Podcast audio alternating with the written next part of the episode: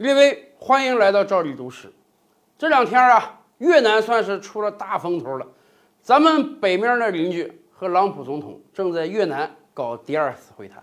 很多人都说，这种会谈再搞几次，人家可能就真要改革开放了，甚至有可能南北要统一了。他们统一，您猜最不愿意的是谁呢？咱先甭说这个事儿。咱们先聊聊一九九零年的两德统一。当年啊，联邦德国和民主德国要统一的时候，周边几个大国心态也迥异呀。对于美国来讲，美国其实是最盼望这个事儿发生的，因为此前美国已经得到保证了，说两个德国统一之后，是联邦德国吞掉民主德国。新的德国还在北约框架之内，美国还在新的德国驻军，也就是说，美国的小老弟变大了，我还是大哥，我小老弟有能力了，那我大哥自然能力更大了，所以美国是非常愿意的。而对于苏联来讲，按道理讲，苏联是正儿八经的民主德国的保护国，自己的小老弟脱离自己而去了，我的人那还有几十万驻军，我还得迁回来，为什么苏联能同意呢？因为当时戈尔巴乔夫真的是自顾不暇呀。说实话，自己这位置都快叫人取代了，苏联马上就要分崩离析了，哪还有时间、精力、金钱、军队去管人家别人的事儿？更何况，苏联那个时候最缺的就是钱。而德国总理科尔说了：“你帮我搞统一，我们德国给你一百五十亿美元赞助，让你好好搞你的经济。”所以啊，戈尔巴乔夫说：“既然你们两个国家愿意统一，我就不做坏人了，我还有钱拿，何乐而不为呢？”最反对的就是英国和法国了。这个事儿咱们非常能够理解啊。两次大战都是德国挑起的，英国和法国都是被迫应战，尤其是法国，第二次大战的时候那真是被打怕了，几个礼拜之内干脆投降得了。所以不论一战后还是二战后。对于英法来讲，最重要的事儿就是防止德国再次崛起。一战之后，他们想到的是经济手段。哎，我让你德国巨额赔款，赔到你几辈子都还不完为止。结果没想到要价太狠了，反而逼得人家德国干脆挑起二战得了。反正这个钱我是赔不起了。二战之后，吸取上次的教训啊，钱不要多要，但是要把德国肢解。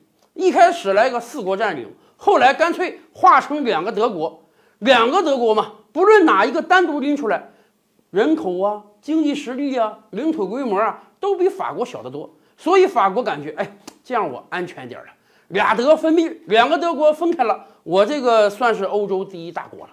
可是现在两个德国要合并了，合并之后的德国经济实力、领土规模、人口完全碾压法国呀，法国的噩梦又来了。所以法国是极其不愿意德国统一的，甚至有传言说啊，法国总统密特朗那个时候飞到莫斯科跟戈尔巴乔夫说：“你怎么这么怂啊？你的小老弟跑了，你得过来给他拉回来啊！他不就给你俩钱吗？他给你多少钱，我也给你多少钱啊！您看到了吧？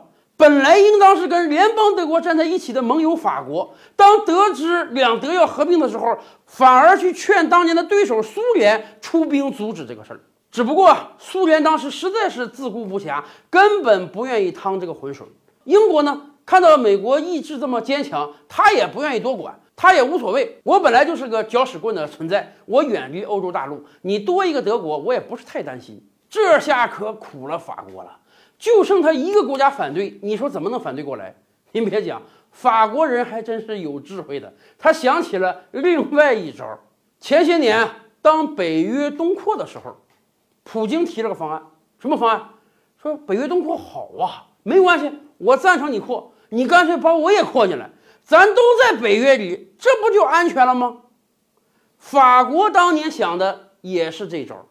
法国总统密特朗跟德国总理科尔说：“你们两德非要统一呢，我阻拦也没有办法，我同意。但是你们两德统一了，我建议咱们不如搞一个更大规模的统一，什么呢？”我们把欧共体彻底统一起来，我们搞一个大的欧盟。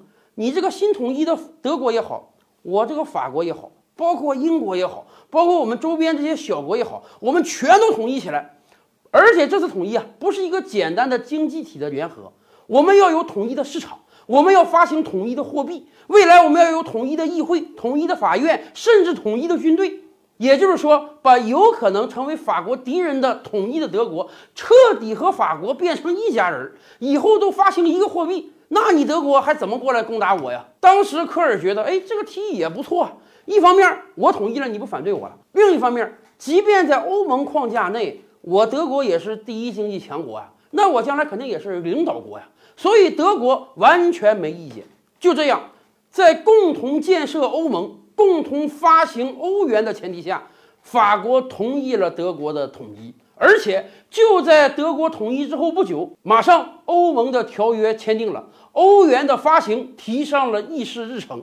法国也终于看到，一个统一后的德国也没对他有多大的军事威胁了。